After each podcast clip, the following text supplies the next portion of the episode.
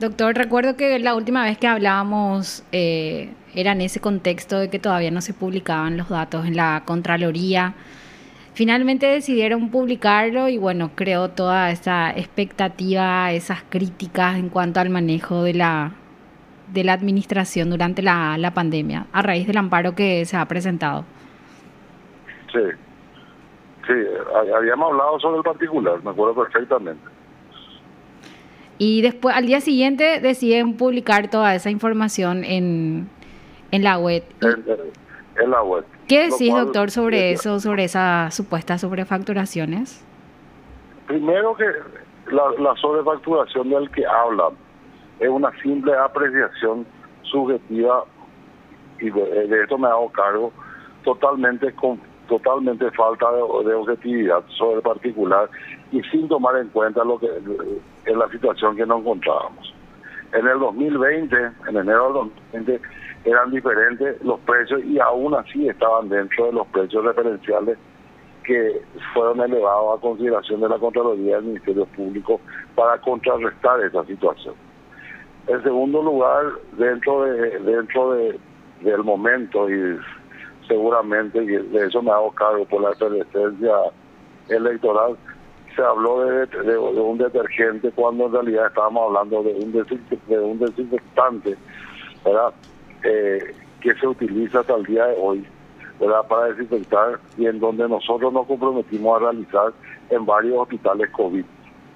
¿verdad? Llámese Mineral, llámese eh, Materno Infantil, llámese eh, varios como así también todo lo que se utilizó en los primeros meses, porque la limpieza era lo primero y se llegó inclusive a desinfectar varias, arterias de la ciudad de Asunción, inclusive eh, cajeros automáticos que se hicieron en su momento, ¿verdad?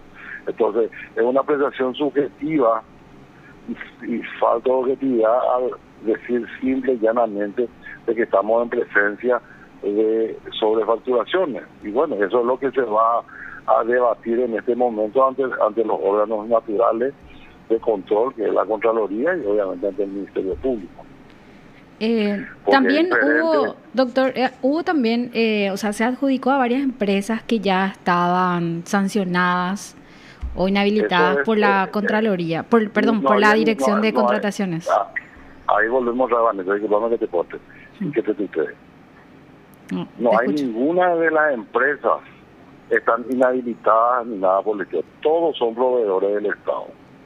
Ninguna está inhabilitada. Todas y todas tienen en su mayoría años de experiencia en, el manejo y fueron las personas que presentaron y se presentaron a esos, a esos concursos, a esos llamados y que debido a la urgencia se, han tomado. Y se han tomado todos los recaudos, porque en ningún momento hubo, para cada pago, para cada cosa se, se solicitó y se verificó que las facturas estén eh, debidamente timbradas, que tengan su cumplimiento tributario, que tengan, que estén debidamente, eh, como te voy a decir, eh, respaldadas por los documentos. El hecho de que haya sido inhabilitada o no, tal situación no existe, porque en contrataciones están debidamente habilitadas. Esa es la situación. Bueno, y bueno, y pero se prioriza. Doctor, se esta otra apreciación también que, o sea, que se estuvo viendo, se estuvo investigando, o sea, que se trata de las mismas empresas de un clan familiar.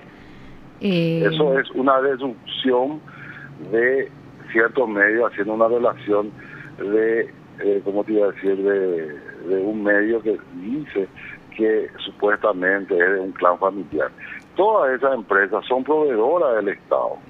Las facturas dice el nombre, o sea, eh, demuestra el clan, las relaciones. Eh, no, eso no es una relación. Eso es.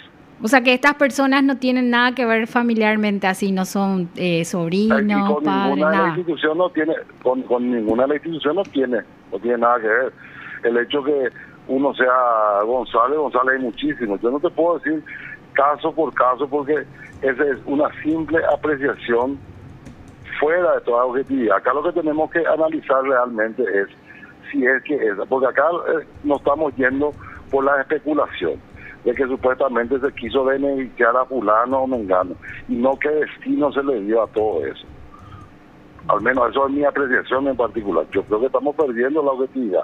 Si tal apreciación o tal indicación o presunción que arriben eh, eh, eh, los medios que están instalando eso, pues ya veremos el Ministerio Público y la Contraloría que dicen con respecto a, él, a eso, ya que vivimos en un Estado social de derecho y la, eh, la Contraloría es el órgano de control de rango constitucional que se debe encargar de verificar eso. Y si tal cosa ocurrió, veremos cuáles son las conclusiones que ellos arriba. Yo creo que no hay tal hipótesis. La familia Cano supuestamente es la que está detrás de estas eh, empresas, 10 Medicinal, Bastián Comercial y la comerciante Azucena, según la publicación del diario Última Hora, y que se puede ver también en las facturas que, que se han publicado. Pero usted dice que no tiene relación esas personas. Tienen el mismo apellido no tiene. Tienen el mismo apellido que tenga el mismo apellido. Fulano tal, cualquiera de tus medios puede tener a mi apellido Torres también. No por eso yo tenga, puedo tener vinculación. Yo no te puedo decir, yo lo único que te puedo hablar es objetivamente hablando. La documentación está, es proveedor del Estado, está inscrito en, en, la Dirección Nacional de Contrataciones Públicas como tales, reunían todos los requisitos y por eso se le adjudicó en su momento. Y los precios están acorde a eso. Aparte que en el ahora, que, que, que querramos hacer algún tipo de especulación ya es otra cosa. ¿Y los saturómetros que supuestamente se utilizaban los vacunatorios, pero que en realidad en marzo... Eso se, quitó, eso se quitó fuera de contexto. Pero eso ya hoy se volvió a aclarar. Mm. El saturómetro se compró en su momento y se compraron, creo que en total 15 saturómetros que se necesitaban y se previeron para el momento, eh, para el momento eh, cuando se inicia el tema de la pandemia, porque técnicamente, y acaba de explicar hoy, ¿verdad? y por recomendación del doctor Morinio, que era el, asesor, ¿verdad? Eh, para que se compre para, para utilizarlo en los lugares donde iba a haber eh, aglomeraciones de gente. Lastimosamente, o sea, posteriormente, y se fueron utilizando tanto en el mercado abasto, en la terminal hasta que se dispuso la clausura y los vacunatorios que también después se, se, agarraron y se, se dispusieron su cierre debido a que eso podía crear aglomeración de gente y compañía. Eso se hizo en el marco de una previsión determinada. Posteriormente, y este año sí en algunos lugares, especialmente en el vacunatorio, eh, eh, que fue, como te iba a decir, instalado por la Municipalidad de Asunción, como es en el caso de la Universidad Nacional.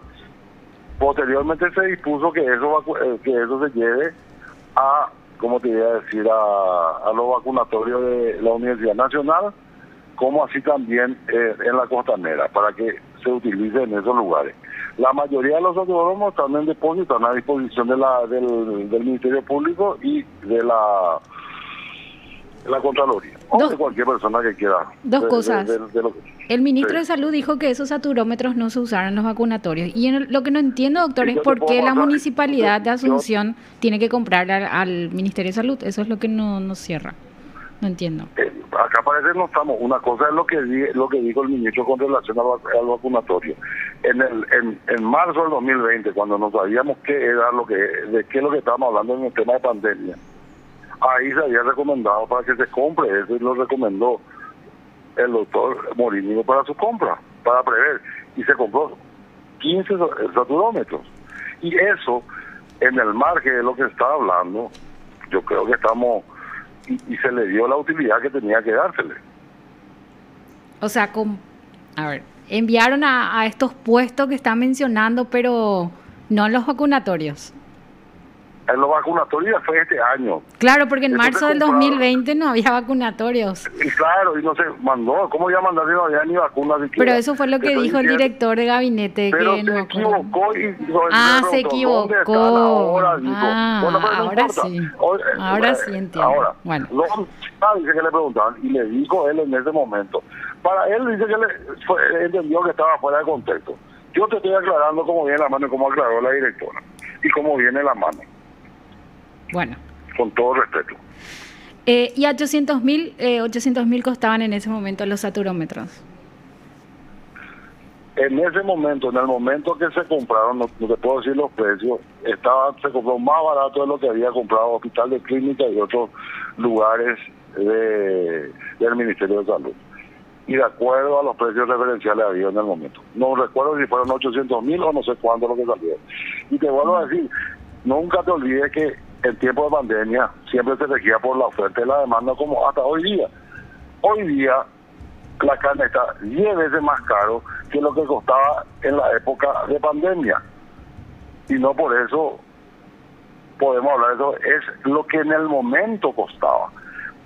Un tapaboca en el 30, en el 5, en el no sé cuánto, salía 40 mil guaraníes, hoy cuesta 5 mil.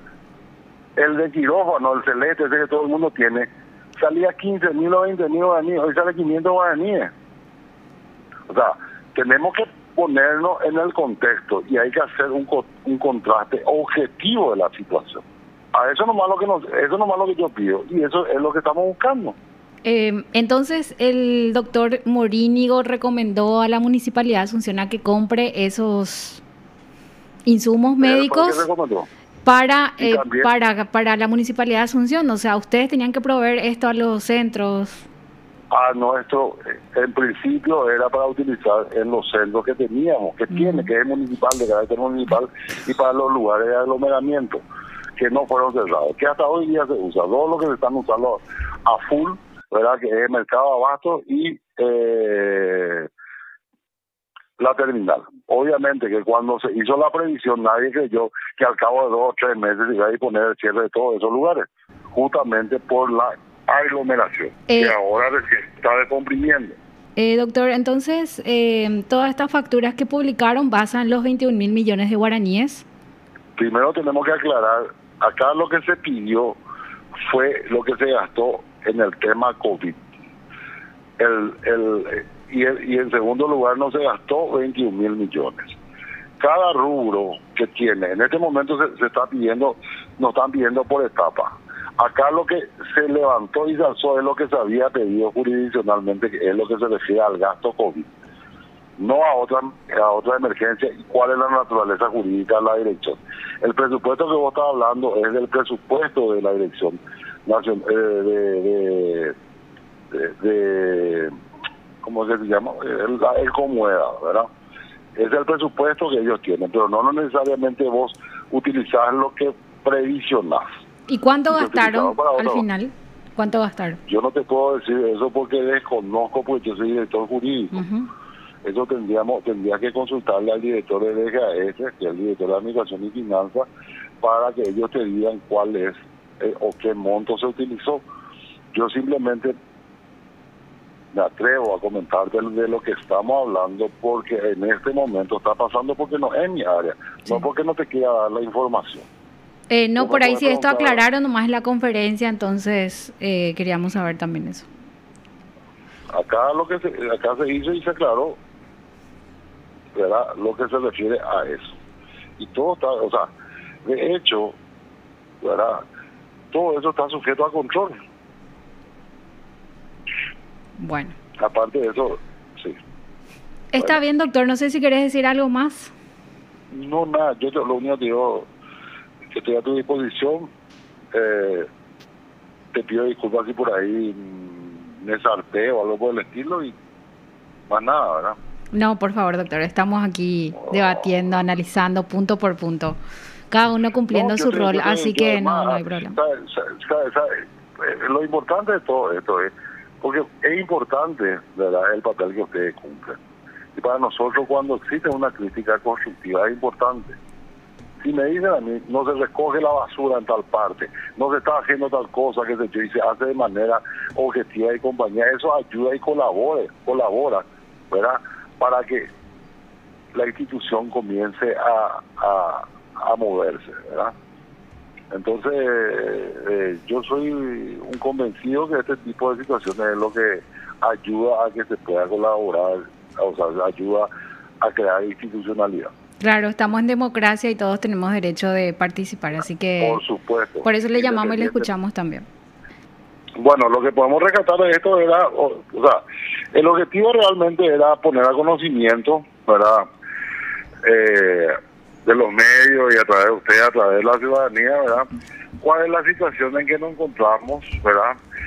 Posteriormente a, a la situación de los famosos gastos en pandemia, ¿verdad? Y en ese contexto lo que informamos, ¿verdad? Es de que como es de público conocimiento, eh, la municipalidad había solicitado una auditoría especial con relación a la documentación, ejecución, provisión, etcétera, etcétera, con respecto a, dicho a dicha ejecución presupuestaria, ¿verdad? Que como bien sabemos, eh, eso representó eh, creo que el día 6 de octubre y el día 8 llegó el oficio, eh, llegó el, donde llegó la comunicación de la Contraloría General de la República donde se hace donde ellos acceden a, a buscarse al estudio correspondiente y nos solicitan la documentación pertinente más una serie de de requerimientos que lo hacen, ¿verdad? Y que debido a la cantidad de documentos nosotros proveímos dentro de ese plazo el 80% y solicitamos una prórroga justamente para no quedar fuera de contexto unos 20 días, pero nos dieron 10 días para contestar. Que vencía o que debería haber vencido el día lunes, viernes o lunes, eh, este viernes, sino el lunes, pero que nosotros, gracias a Dios y debido a que hubo un otro trabajo de parte de la dirección pertinente, que es la de riego y desastre, eh, pudimos cumplir ya eh, dando cumplimiento a todo lo requerido por la Contraloría General de la República, por un lado.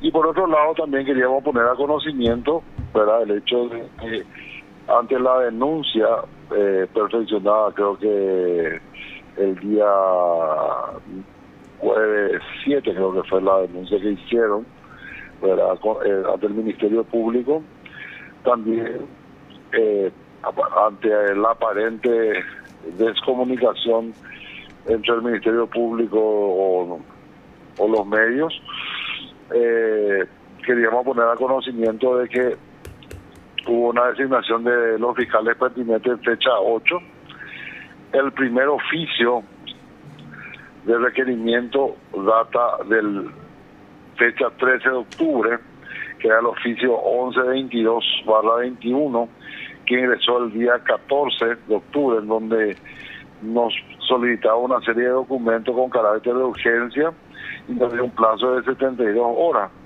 la, eh, hábiles, la cual fue cumplida en tiempo y forma, como así también la document eh, vinieron dos oficios nuevamente el día, en fecha 22 de octubre. Doctor, de todo lo que nos decís, entonces, eh, es que ya la Fiscalía desde hace unas semanas está pidiendo informes a la municipalidad en el marco de esta investigación por gastos COVID. Eh, por gastos COVID, para, ser exacto, desde el, desde el 14 de octubre. Desde el 14 de octubre está siendo investigada la Fiscalía, pero exactamente al actual intendente Oscar Neneche Rodríguez? ¿Hay ya personas individualizadas en esta investigación? Todavía, todavía no, porque estamos en una etapa incipiente.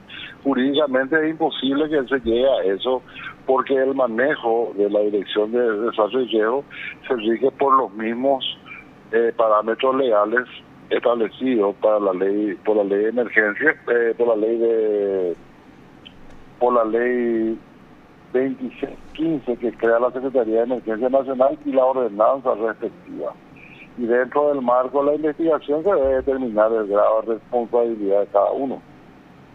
Entonces, en primer lugar, un elemento necesario y, es el resultado de la auditoría de la Contraloría General de la República porque es el órgano contralor del rasgo constitucional el que debe realizar esos estudios para determinar en primer lugar cuál es la situación y el estatus de esta documentación, que hubo, que no hubo, si hubo falta, hubo hecho ponible y eventualmente elevar eso al Ministerio Público el resultado de sus conclusiones. el procedimiento que establece Contraloría es de público conocimiento, ¿verdad? Eh, y, que es el estándar internacional y nacional en materia de auditoría, que es el hecho de que eh, ellos requieren toda la documentación, nosotros le proveemos, ellos hacen el análisis pertinente y si encuentra algún tipo de observación, nos corren traslado a nosotros para que nosotros hagamos nuestro descargo y posteriormente ellos eh, eh, dicten la conclusión sobre el particular. Y ahí estaría cerrado el capítulo de Contraloría General de la República, cuyo dictamen, como bien sabemos, de todo el artículo 16 de su Carta Orgánica, es de carácter vinculante.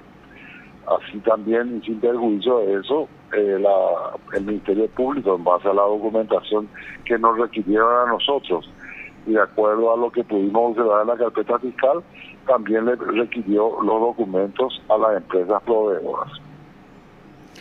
Doctor, eh, ¿ustedes remitieron toda la información que pidió el Ministerio Público? ¿Hay algo pendiente? No hay ninguno. Todo, todo le respondimos. Salvo que ellos digan de que falta algo, pues lo, lo proveeremos. Tanto para Contraloría como para Fiscalía, todo lo que nos pidieron y nos requirieron, le pusimos a su disposición. Eh, ¿Qué tipo de, documentos son eh, algunas especificaciones que se puedan eh, dar en marco de estas compras? El oficio, por ejemplo, uno de ellos te pide, por ejemplo, informe remita la documentación referente a los antecedentes de la este, con respecto a la creación, de la creación de la Dirección General de Gestión y Reducción de Desastres, así como eso tiene listado de las personas que integran eh, listado de las personas que se encontraban prestando servicio en la Dirección General de Gestión durante el periodo de enero-diciembre de 2020.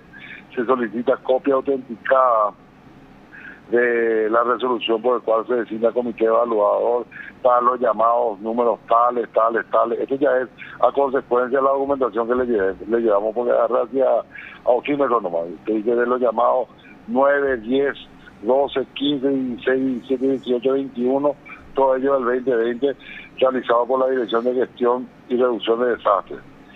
También solicita el nombre de las personas que recibieron y verificaron los productos adquiridos en los, últimos llamados. Se solicita que se remita copia autenticada de las resoluciones emitidas por la Intendencia Municipal por las cuales fueron autorizados los desembolsos correspondientes a dichos llamados.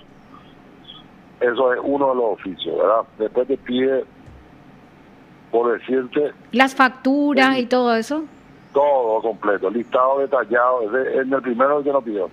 Listado detallado de las adquisiciones realizadas por la municipalidad en el marco de la emergencia sanitaria declarada COVID, solicitando en tal sentido puedan remitir legajo completo de adjudicación pago, facturas, compras realizadas, etcétera, etcétera. Todo prácticamente similar y lo, lo de Contraloría es más amplio. Eso no te puedo decir porque no tengo nomás acá a mano, ¿verdad? Y es es, bastante extenso. Pero todo, todo video.